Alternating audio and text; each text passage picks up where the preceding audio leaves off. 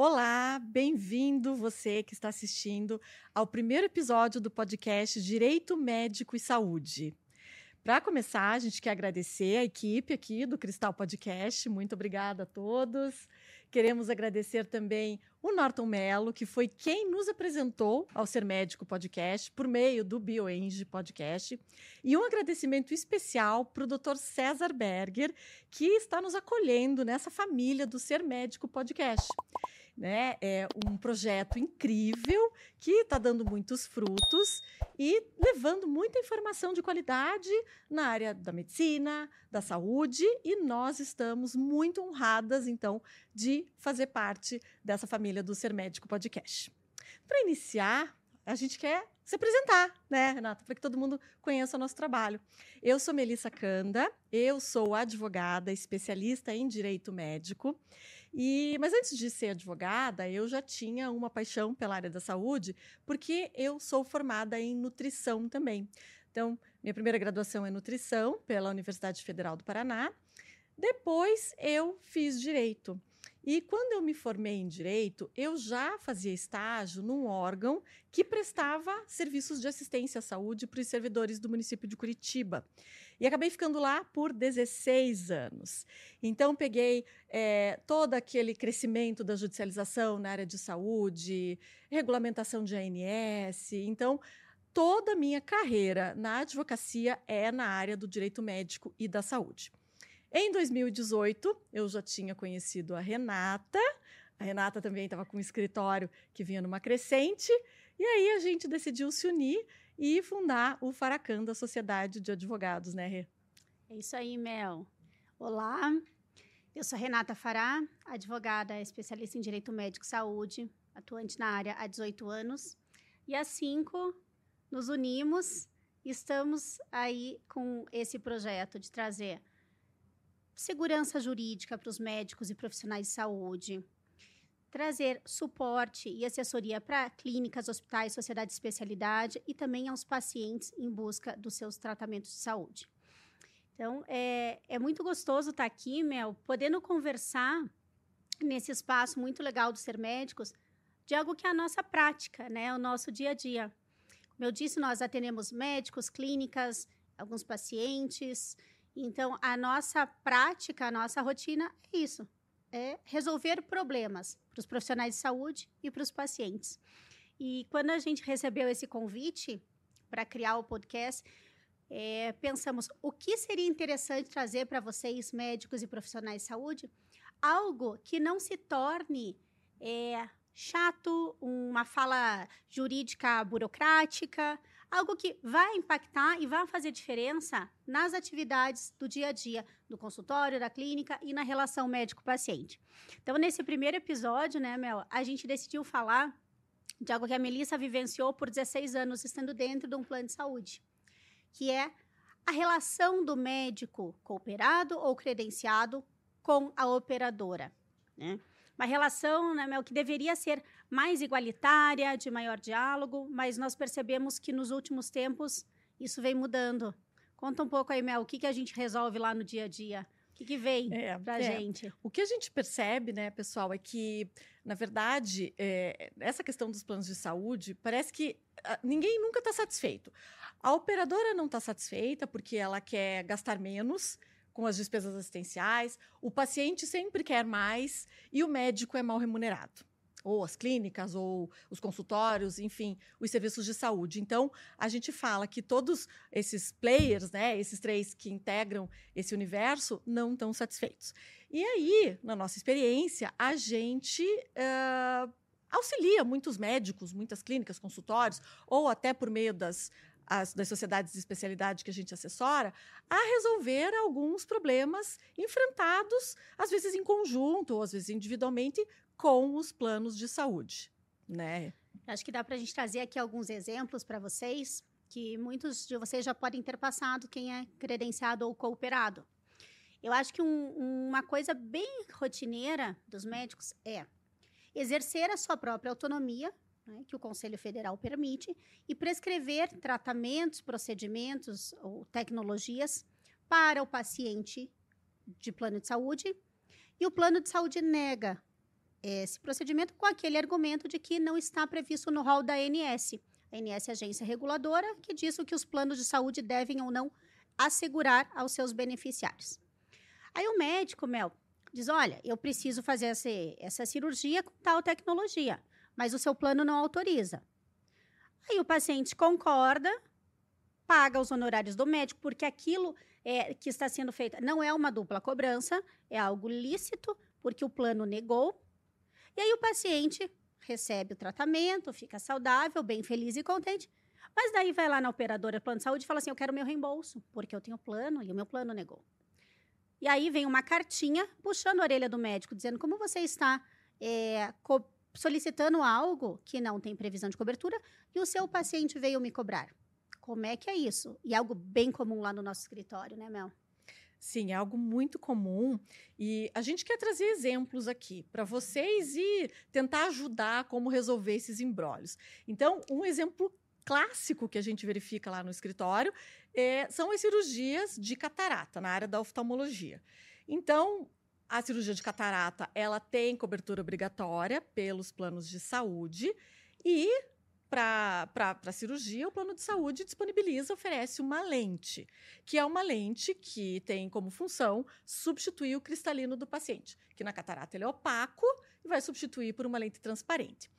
É, o que acontece? O médico, obviamente, quando recebe um paciente que tem catarata, mas que também tem algum problema de refração, ele oferece para o paciente. Claro, você vai fazer cirurgia de catarata, então vamos já corrigir a tua miopia, o teu astigmatismo, a tua presbiopia, por meio né, do implante de uma lente que já corrija tudo isso. Então, não só a catarata, mas também todos esses problemas de refração. Porque daí você fica livre dos óculos, certo? E é o que todo mundo quer. Não adianta corrigir a catarata e continuar usando óculos para as outras questões. Mas o que acontece?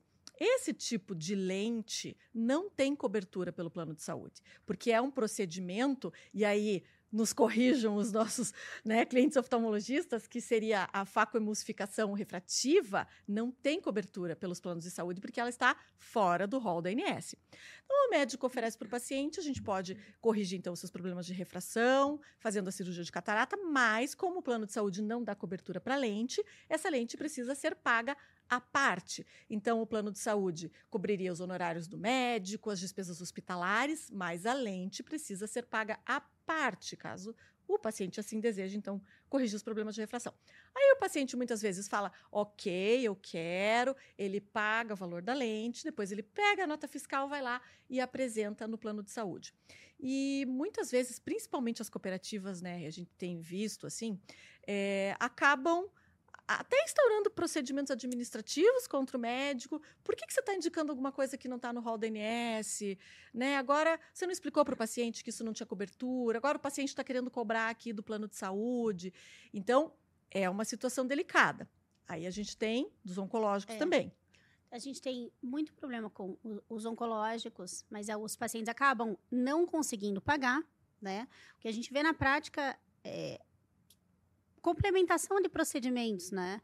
É, cirurgias robóticas, por exemplo. O plano paga toda a cirurgia, mas o acesso do robô, essa outra tecnologia, o paciente acaba pagando a parte e querendo que o plano faça o ressarcimento. E muitas vezes esse plano não vai ressarcir porque não tem previsão de reembolso ou não tem previsão pelo rol da ANS. Mas o que você falou é interessante, Mel, que são as cooperativas que muitos médicos né, se utilizam desse, dessa forma de credenciamento, de, de adesão aos planos, instaurando o procedimento administrativo, é o tal do puxão de orelha. Como você, médico cooperado, vai querer fazer algo que possa prejudicar a todos? É esse o discurso. Mas aí, Mel, joga uma pergunta para você. Como é que fica a autonomia do médico? Ele tem ou não o direito de prescrever o que é o melhor para o paciente? Como é que fica isso? E como é que ele, principalmente, que é o nosso objetivo, se previne dessa situação constrangedora e desagradável? Então, gente, claro, né? É, isso a gente sempre fala para os nossos clientes, para os nossos médicos. O médico tem autonomia, como você mesmo falou. O Código de Ética Médica, ele impõe ali, estabelece claramente que nenhuma instituição pode limitar a autonomia do médico. Então, isso é muito claro. E o médico, ele não tem só o direito, ele tem o dever de prescrever o melhor tratamento para o seu paciente. Então, se naquele caso é, o melhor tratamento é esse tratamento X, independente desse tratamento estar ou não previsto no rol da ANS, ele tem o dever de prescrever, mas vai caber ao paciente aceitar ou não. Então, qual a orientação para o médico nessas situações? A então, dica de ouro. Para não ter que procurar a gente. Exatamente pede o procedimento para o plano de saúde e aguarda negativo. Aí o médico vai dizer: Ai, mas eu sei. Ah, para que, que eu vou pedir o, medica o, o, medicamento, ou o procedimento, ou a lente, se eu sei que o plano de saúde vai negar? Pede, porque aí você tem a negativa. No caso, o paciente vai ter a negativa. De posse da negativa, vai ficar muito claro para o paciente, isso é importante, essa transparência, que não foi o hum. médico que está dizendo, que o plano não cobre. Não, está aqui formalizado, o seu plano não cobre. Mesmo assim, você quer fazer é, esse procedimento que não tem cobertura, então você quer realmente a cirurgia robótica, você quer essa lente, existe uma necessidade de um pagamento à parte disso, porque o plano de saúde vai pagar até aqui. Daqui para frente você tem que pagar porque você tem a negativa. Você concorda? Paciente, concordo. Então, doutores, Vamos fazer um contrato, um termo de consentimento, tudo muito claro, porque lá na frente, se esse paciente vier reclamar, e tem paciente que vai até para a justiça reclamar isso. Se o paciente vier reclamar e eventualmente o plano de saúde vier questionar você, você tem a prova de que o plano fez, é, negou aquilo, você tem a prova de que o paciente concordou, ele assinou o contrato, ele assinou o termo de consentimento, né? É, o contrato acho que é o principal. O contrato, o contrato vincula as partes. É, então, contrato bem claro, bem objetivo, dizendo que foi uma opção ou que foi oferecida outra tecnologia e o paciente quis de livre espontânea vontade é essa, e que tem ciência da negativa pelo plano. Então, é, é uma burocracia que se faz necessária. Então, a gente sabe que a prerrogativa de escolher a prótese, o material, é sempre do médico. Claro que todos as, todas essas próteses ou qualquer material que é utilizado é, no, no paciente, ambiente hospitalar, ele tem que ter o devido registro na Anvisa. Mas é muito comum haver controvérsia entre o tipo de prótese que o médico solicita e o que o plano de saúde diz que vai dar cobertura. E aí o paciente fica no meio do caminho, porque como ele não tem conhecimento técnico, ele, ele fica sem saber. Então é importante que tanto os pacientes e os médicos, né, solicitantes, saibam que eh, a ANS estabelece nessas condições eh, a, a, formação de uma junta médica. Então, o que, que é? Toda vez que houver uma controvérsia a respeito de algum procedimento que tem cobertura no rol da ANS, mas ainda assim se instaurou alguma controvérsia, então forma-se a junta médica. A junta médica é composta por três pessoas: o médico do paciente, que é o solicitante do procedimento, um médico indicado pela operadora, o médico da operadora, e um terceiro médico, que vai ser o desempatador, que vai ser escolhido de comum acordo entre os dois. Então, juntos, eles vão avaliar a situação, Cada um vai apresentar os seus argumentos e eles vão chegar num consenso. Ah, eu acho que realmente precisa usar a prótese que o médico indicou. Então, o plano de saúde vai ser obrigado a dar cobertura para a prótese que o médico indicou. Ou eles chegam no consenso, não. A prótese que a operadora está oferecendo, ela é suficiente e ela satisfaz tecnicamente a necessidade do paciente. Então, a operadora não é obrigada a cobrir a que o médico está tá, tá pedindo. Então, instaurar junto. Agora, se ainda assim o paciente, né, depositando confiança no médico, fala: não, mas eu quero a prótese que o meu médico indicou porque eu confio nele.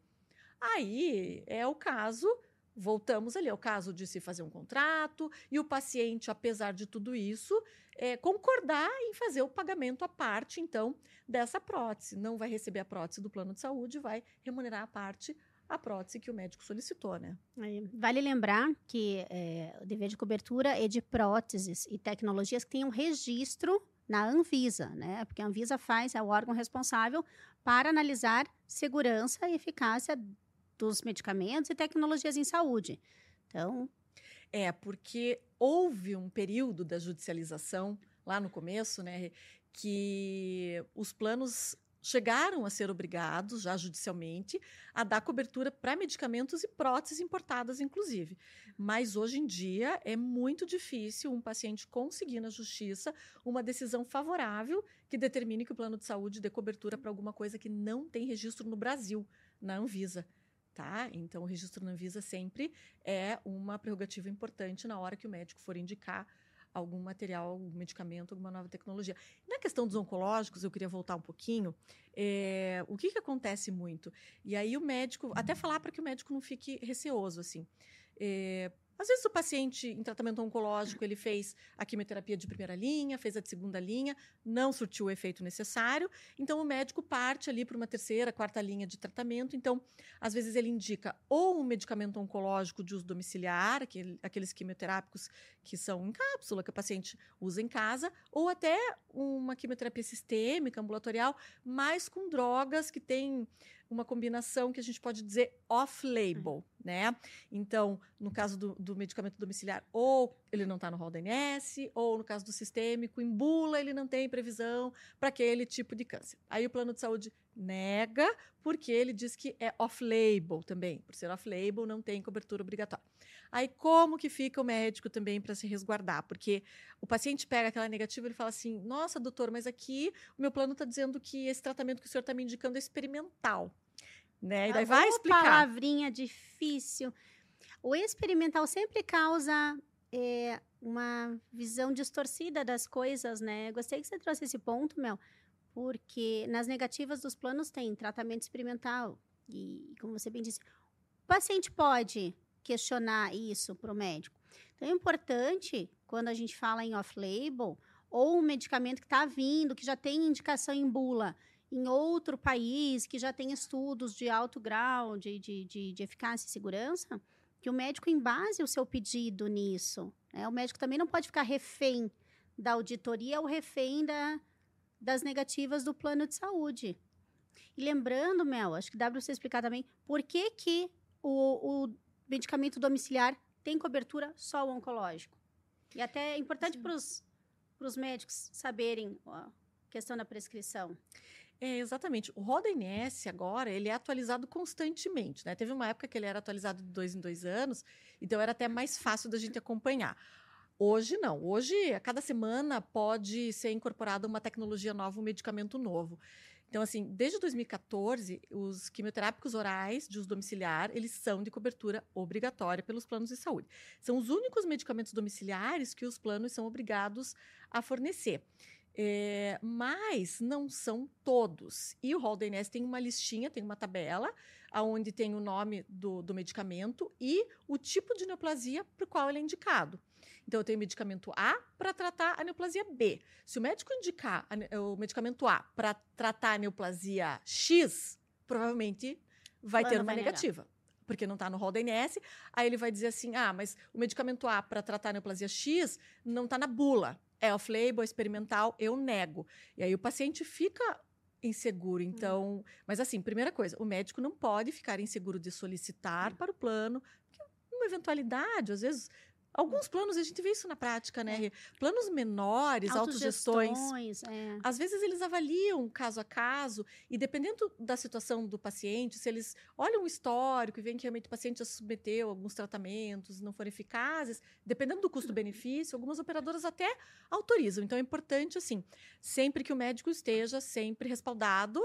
Medicina baseada em evidência. Medicina baseada em evidência, é. sempre. E cuidar muito com essa palavra, né? O experimental. Experimental não é placebo, experimental não é charlatanismo. Então, vamos, vamos usar com uma maneira comedida essa palavra que sempre traz problema, né, Mel? Sim, e até porque vale lembrar que para não ser considerado experimental, a indicação tem que estar tá na bula. É. Quem registra a bula? A Anvisa. E o processo é burocrático. Então, a cada vez que se reconhece é, uma nova indicação para um medicamento, existe todo um trabalho daquela indústria para apresentar os estudos, para que a Anvisa, enfim, reconheça e registre aquilo na bula. E isso pode demorar um tempo. Mas nesse meio tempo, o paciente não pode ficar prejudicado sem é. a possibilidade de tratamento. Porque às vezes agências internacionais já reconheceram eficácia e o Brasil ainda não. E o paciente, às vezes, fica sem tratamento. Então, desde que o médico sempre respalde, indique as referências, pode ficar seguro de prescrever. Não precisa ter receio, é. né? Voltando um pouco à questão do contrato, que é o documento que pouquíssimos médicos fazem, né? Isso é mais coisa de advogado, de outros, outros profissionais. Mas é um contrato. Eu tô, você vai me prestar um serviço e eu quero saber pelo que eu estou pagando, o que eu tenho direito antes depois, qual é a expectativa. E quando eu falo expectativa, não é promessa de resultado, eu não quero expectativa de cura, mas é, como que vai ser? É, tem direito de retorno, tem direito de. Enfim, até trazendo um pouquinho, depois acho que a gente pode falar das, da, dos tele, das teleconsultas, teleatendimento. É, o paciente tem direito de retorno, tem direito de ficar ligando, tem direito de ficar tirando dúvida, enfim.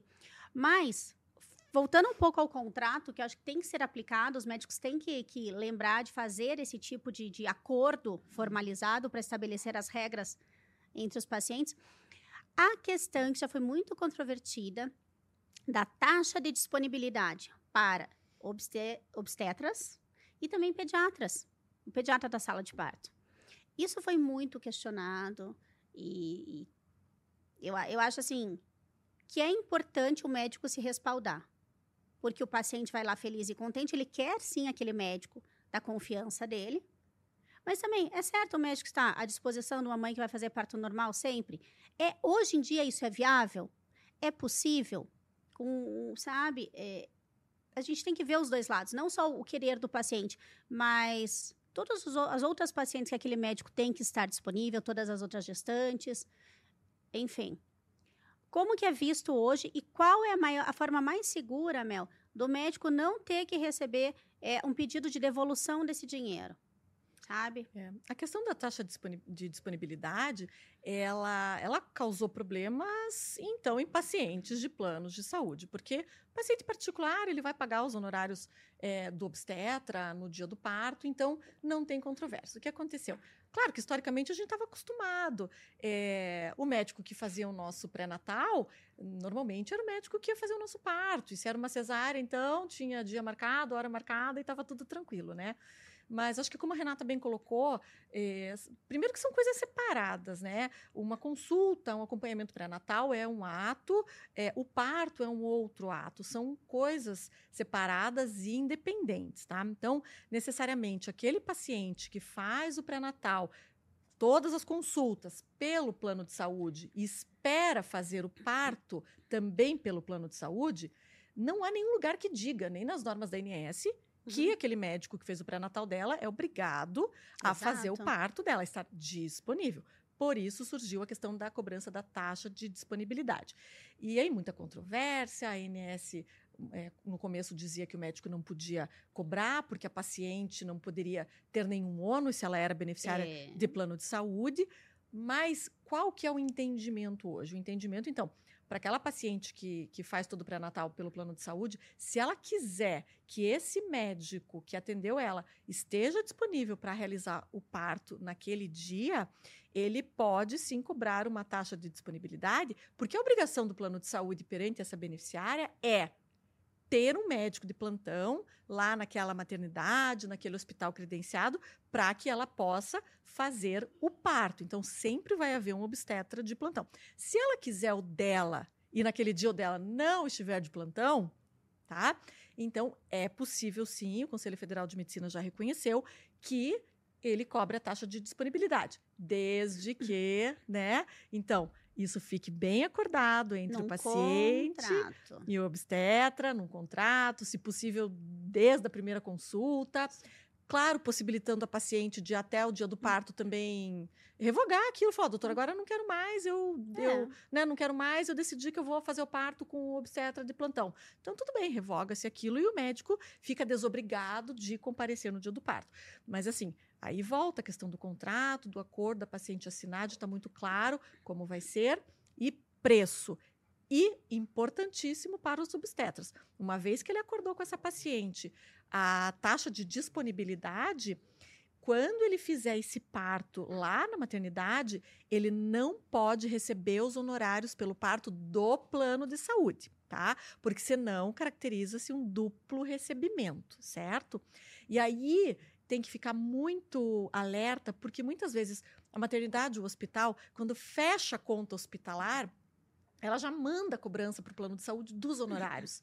Sem querer, porque o setor de faturamento do hospital já está tão acostumado, então ele vai, ele cobra diária, taxa, material, medicamento e cobra o honorário, cobra o serviço de anestesia. Então, ele precisa só deixar muito claro, olha, essa paciente, ela pagou a taxa de disponibilidade, então não vou receber meus honorários pelo plano de saúde, acordar isso com o hospital, para depois ele não ser acusado de receber duas vezes ah. pelo mesmo ato, né? E isso acaba aparecendo quando a paciente resolve pedir o, o ressarcimento. Exatamente. Aí o, hospital, o, o plano de saúde vai lá e vai olhar, opa, mas eu já paguei o seu parto. E o médico muitas vezes nem sabe que recebeu aquele valor, porque vem tudo junto, 60 uhum. dias depois. Então, o médico tem que ficar ciente e até acho que vale a pena comunicar oficialmente o, o hospital. Que naquele mês, tantas as pacientes que ele operou, que ele fez o, o procedimento dia X, Y, Z, é, ele não receberá os honorários pelo plano de saúde. Então, é legal o médico formalizar e ter isso. Né, para dizer, olha, eu agi de boa fé, eu não estou querendo dupla cobrança. E se houve um erro, isso não é meu, isso é do hospital. Então, sempre se prevenindo. É uma burocracia assim, ah, mas é corrido. É uma vez na vida que vocês vão ter que lembrar que tem que fazer isso. Depois se torna automático, a secretária envia e está tudo certo. É minimizar o risco de ter problemas. Exatamente. Ah, e falando em problema, e a agenda? Vocês já tiveram problemas? Vocês já tiveram um paciente que liga no consultório e fala assim: ah, eu quero consulta com o doutor Joãozinho. Ah, qual é o seu plano de saúde? É tal. Ah, eu tenho para daqui duas semanas. Ah, mas e se for particular? Ai, ai, ai da secretária se falar tem hoje. Conta aí, Mel. Não pode falar tem hoje. Mas a nossa função é resolver o problema de vocês. Então, tem uma saída lícita, correta e que não vai prejudicar vocês. Vai preservar a autonomia e também vai encher a agenda de vocês com paciente particular, respeitando o paciente do plano, sem tratamento desigual. Né? Conta aí pra gente, Mel, para não ter esse tipo de problema. Bom, gente, todo médico, clínica, consultório, enfim, que já assinou um contrato com o plano de saúde, sabe muito bem que no contrato não está estabelecido, primeiro, exclusividade, até porque não pode, né? E também não está estabelecido o. Nunca vi, pelo menos, né? Um contrato do plano de saúde que diga que o médico é obrigado a atender os pacientes daquela operadora dia segunda, terça e quarta, das 8 às 18.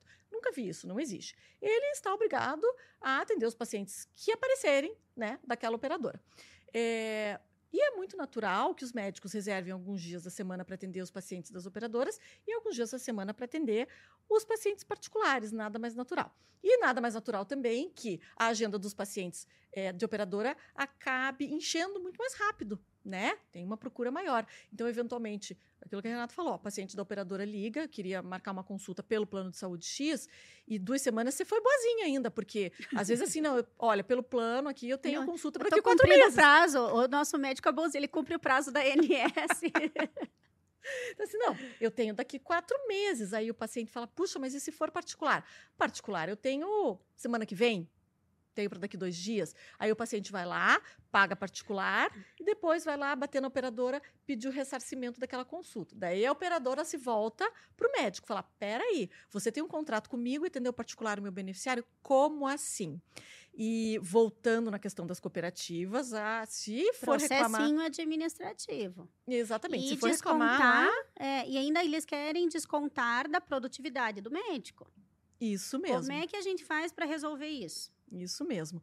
É, Gente, na questão das cooperativas é sempre um pouquinho mais complicado, né? Porque a cooperativa, ela não tem um contrato com o médico cooperado. O médico cooperado, ele adere ao estatuto, ao regimento daquela cooperativa sem muita possibilidade de discussão.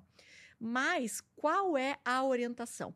Sempre, se for um contrato, se for um plano de saúde que você possa fazer um contrato, estabeleça nesse contrato os dias que você vai disponibilizar para atender os beneficiários Dia daquela e operadora. horário, né, Mel? Dia e horário, exatamente. Então, vou atender segunda e terça, das 8 às 12, pronto. Está no contrato, é, o paciente foi na quinta-feira, pagou particular e foi pedir o reembolso para a operadora. Se a operadora vier reclamar com o médico, você fala: não, olha aqui, ele veio quinta-feira, às três da tarde, e no meu contrato só atenderia ele segunda e terça, das oito ao meio-dia, e eu não tinha mais agenda, eu tinha para daqui a quatro meses, ele não quis esperar.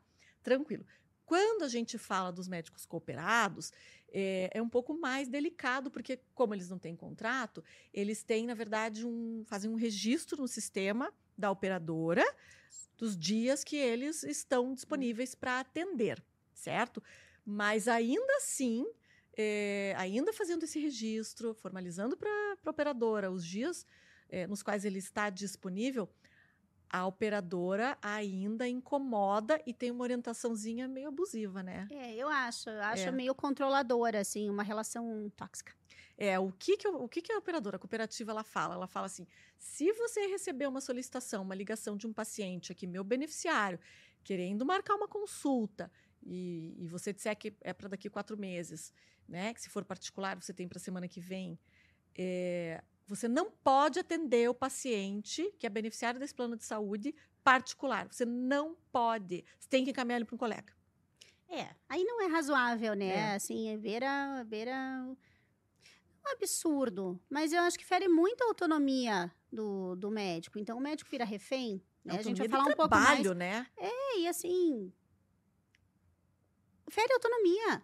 Eu quero poder ter um horário livre na minha agenda para atender os pacientes que são mais é, ou que vem de fora, ou que não tem, não tem plano de saúde, Exatamente, ou que é. tem seguro saúde e vão pedir um reembolso depois. Então, ah, importante, orientar a secretária a fazer isso direitinho. Né? Então, é, o discurso da secretária tem que ser alinhado. Vocês podem até, quem utiliza, por exemplo, é, WhatsApp, site, alguma coisa, ou até as, os, não sei se pode falar o nome daquele, começa com D de agendamento. Ah, é as plataformas é, de agendamento. As plataformas é. de agendamento é, deixar claro, horários do plano de saúde A são tais, horários de particular são tais. Aí vocês vão dizer, ai, mas é complicado. Pode até ser complicado, mas depois de um tempo isso vai fluindo e vai evitar que vocês tenham problemas. Já tivemos casos também de paciente que marca como particular, chega lá e quer passar a carteirinha. Se as regras estiverem claras de que naquele dia o médico não atende o plano, tranquilo, você pode se negar. Você pode, desde que não seja uma urgência e emergência, né? Se claro. consultório eletivo. Mas você pode se negar. Então, o paciente também tem que respeitar isso. Vocês são prestadores de serviço com as regras que vocês estabeleceram. E se o paciente não está satisfeito com o serviço de vocês, baixa o livrinho da rede credenciada e procura um colega que atenda contento. Né? Vocês não podem ficar refém. É, mas assim, importante você falou da secretária. A secretária ela não pode ter uma postura ativa. Então, é. né, você liga, ah, eu queria marcar consulta pelo plano tal, tem para daqui, ah, tem para daqui quatro meses. Mas nunca pode partir da secretária oferecer. Mas se o senhor quiser particular, particular eu tenho amanhã. amanhã. É então, um perigo. É, a postura da secretária nunca pode ser ativa, tá? Então ela vai dizer: ah, tem para daqui quatro meses. Ela fica é. quietinha. Já... Se o paciente perguntar, e se for particular, daí ela pode responder. E aqui, mais uma vez, a gente também sugere que, se o paciente for do plano de saúde e topar fazer a consulta particular, então faz ele assinar um, um termo ah, também. Exato. É. Que o paciente optou por vir no dia tal, tal, tal, ciente de que os dias de plano de saúde são tal e são tais e que e que ele não tem direito ao reembolso. Que ele não tem direito ao reembolso. Uhum. Pronto, uhum, formaliza. Fazer particular. Nós já tivemos um caso que o paciente gravou a secretária falando ele. Ele construiu todo um, um teatro porque ele estava revoltado porque a médica só tinha é, consulta para dali tanto tempo, mas que se fosse particular.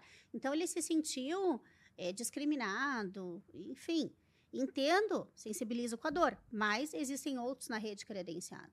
E aqui o nosso viés é o quê?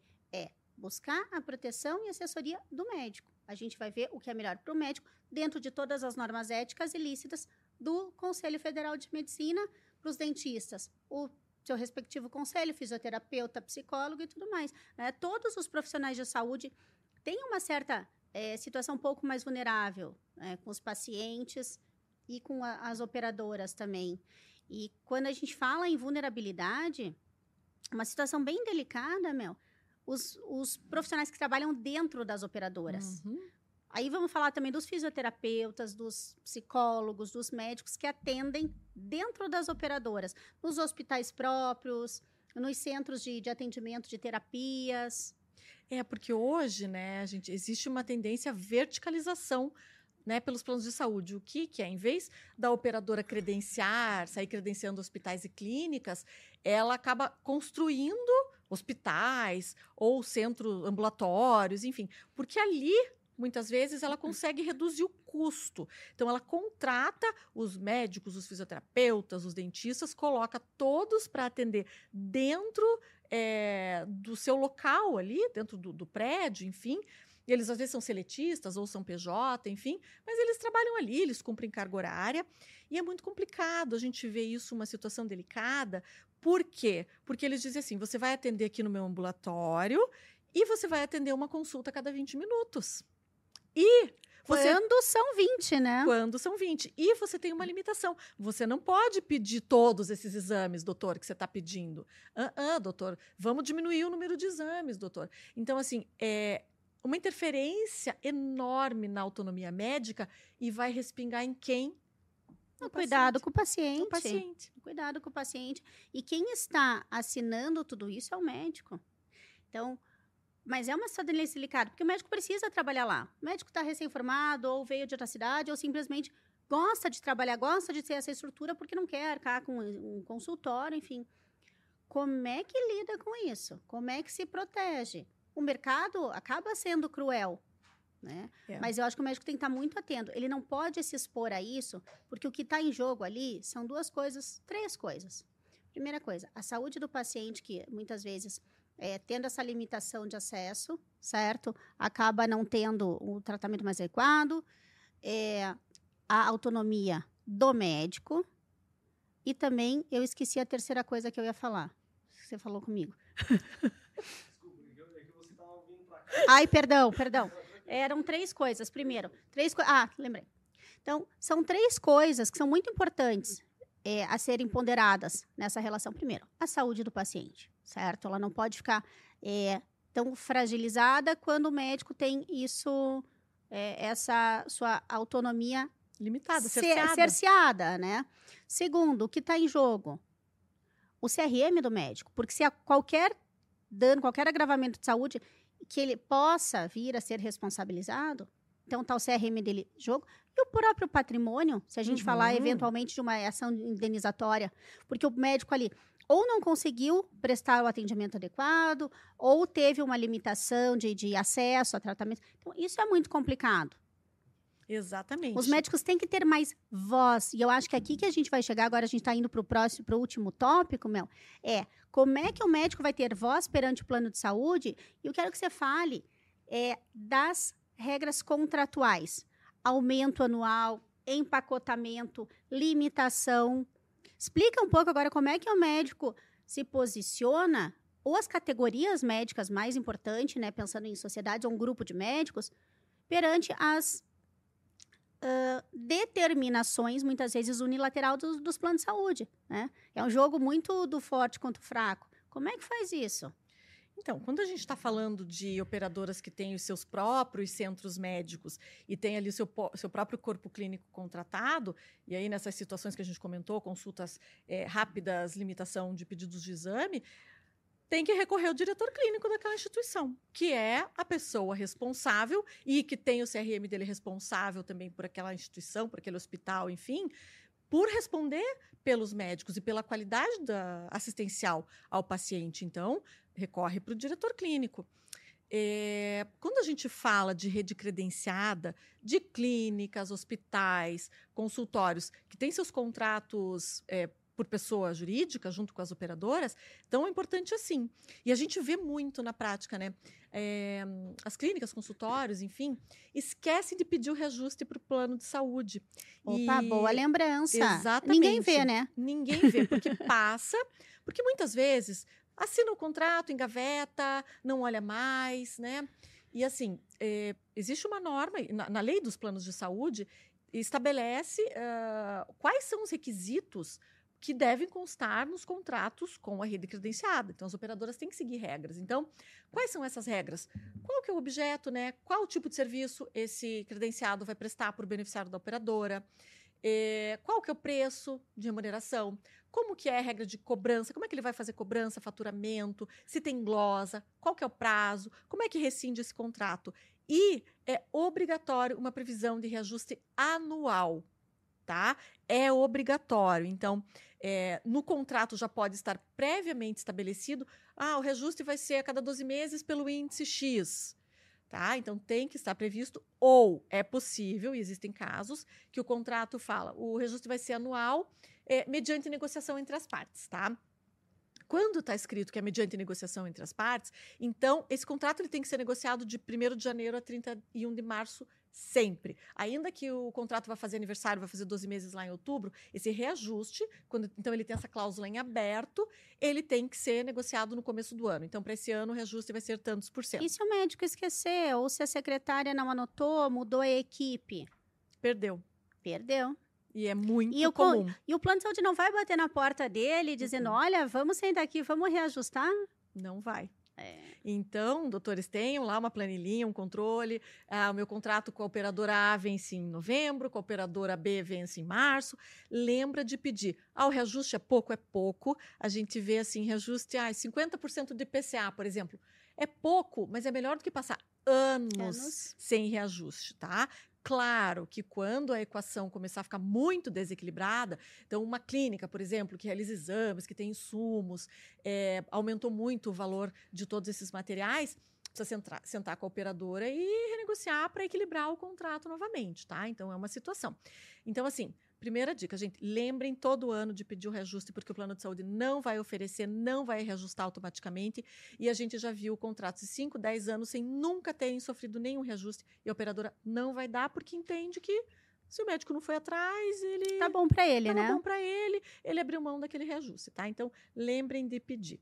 É, outra coisa, às vezes em categorias. Então, às vezes as categorias se unem porque, hum, como um todo, alguma ou outra operadora tentem, tentam, por exemplo, empacotar algum tipo de procedimento. Normalmente, aquelas especialidades que autogeram exames e procedimentos, as operadoras estão agora numa onda de querer empacotar. Para quê? Para tentar ter um controle, uma previsibilidade maior da despesa assistencial e, na verdade, eles também querem reduzir um pouquinho ali, eles tentam cercear um pouquinho a autonomia médica é, na solicitação demasiada de exames sob a ótica da operadora. Tá? Então, vamos empacotar. Se o doutor pedir dois exames, ganha esse valor. Se pedir três exames, ganha o valor. Se não pedir nenhum exame, continua ganhando o mesmo valor, ainda que seja só consulta. E daí, assim, pode, não pode? A gente tem muito questionamento. Pode, não pode empacotar? Olha, gente, a ANS permite o empacotamento, tá? Não tem nada de ilegal em pagar por pacote, desde que o pagamento seja adequado. Então, não pode ser uma imposição unilateral da operadora, falar, ó, a partir do mês que vem eu vou pagar tanto, né? Consulta e tantos exames que você pedir. Não pode. Mas aí, como que o médico vai brigar? Como que a gente vai conseguir lutar? E aí a gente orienta, né, os nossos clientes, como que você briga. Gente, Vamos traçar um histórico de quanto custa. Vocês têm que saber né, o que a gente chama assim, o ticket médio da tua consulta, quanto ela custa, certo? É, historicamente, não, os últimos 12 meses, né? Então, quanto custou, quantos exames você pediu por consulta, quanto custou isso nos últimos 12 meses e quanto vai custar a partir do valor oferecido no pacote. E com números em mão, vocês conseguem sentar e negociar com os planos de saúde. Agora, brigar contra o empacotamento, a gente tá, não consegue, não, não, não há muito sucesso. É, o sucesso é negociar valores, tá, doutores? É, é, essa é a dica. Outro, outro tema que acaba aparecendo é o, os planos de saúde querem ter tudo na sua rede própria. Por exemplo, clínicas de infusão. Todas as clínicas de fusão vão ser na rede própria. E as clínicas antigas que eram credenciadas ficam sem paciente. Né? Então, as pessoas têm que é, sentar à mesa, como você falou, abrir os seus números. E nesses casos das clínicas, é, é quase que uma conta matemática. É você mostrar que só a rede própria do plano de saúde não vai dar conta de atender toda aquela gama de pacientes. Uma coisa é o que quer a operadora com a, o maior controle e diminuição de custos. Outra coisa é não deixar o paciente desassistido. É importante a gente lembrar que a ANS determina prazos para autorização uhum. e fornecimento dos tratamentos. Então, não adianta o plano querer reduzir tudo e ter só rede própria, tá? tirar o, o trabalho daquele que já está prestando ou limitar, sendo que depois eles não conseguem dar conta. E aí o beneficiário vai ser prejudicado. Então, isso é bem importante também? Não adianta pensar só na parte econômica, então na parte assistencial. E, Mel, já estamos nos encaminhando para o final, mas vamos falar de um último tema, que é o descredenciamento unilateral. Pode, não pode? Como é que fica? É, clínicas, por exemplo, que só tem credenciamento com plano de saúde. Tem uma grande operadora que é responsável por 80%. E aí o, o, plano de saúde resolve. Não, eu vou ter rede própria porque o meu controle é maior, eu não preciso de um financeiro tão complexo, eu não preciso de auditoria. Como é que fica? Como é que ficam esses profissionais que investiram numa grande clínica, que compraram equipamentos, que tem funcionários, que tem toda uma, uma rede de assistência que eles, que, eles, né, que eles cuidam? Como é que fica? Pode isso, não pode? Pode, né?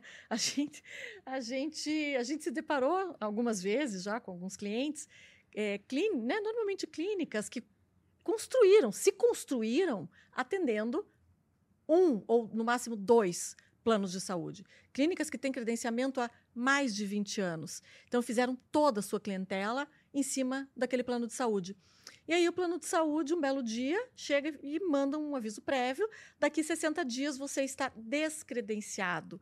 Para muitas clínicas, e a gente já vivenciou isso, isso significa uma queda na receita de 90%. Isso é falência. Não, vai tá? quebrar. Fecha a clínica. Fecha a clínica, fecha a clínica, as pessoas ficam desempregadas e os pacientes vão para onde? Exatamente. Né? Pacientes que já têm uma relação de confiança há quantos anos? E aí, o que acontece? Pode.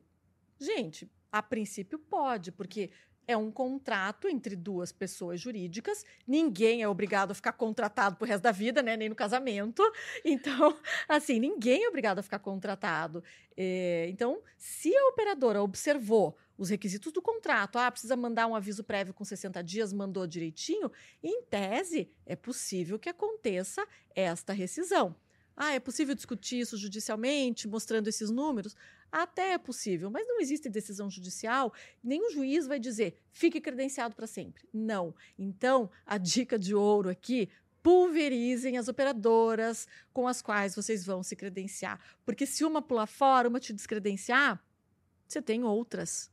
Né? Então, assim, pulverizar. Não dá. Como qualquer negócio, eu acho. A gente Exato. não pode depender de um cliente ou dois Exatamente. só, né? Exatamente. É, porque isso tem acontecido, tá? A gente tem vivenciado muito isso. É, operadoras verticalizando, então, rescindindo os contratos é, com, com a sua rede credenciada para trazer todos os beneficiários para dentro dos seus serviços próprios. Então, a ideia é começar até se preparar para esse tipo de coisa e pulverizar os contratos com os planos de saúde, né, na medida do possível.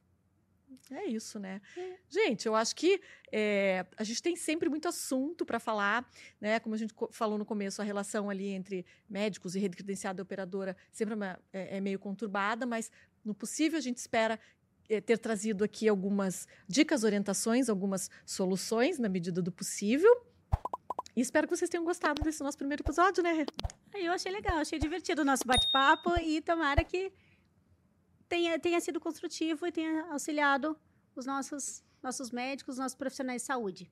O nosso próximo episódio, meu, a gente vai falar de um tema que a gente gosta bastante e que pode ser muito útil, não só dentro dos consultórios, mas eu acho que na vida de todos nós. Uhum. A gente vai falar dos direitos das pessoas com autismo, pessoas com deficiência, pessoas com doenças raras.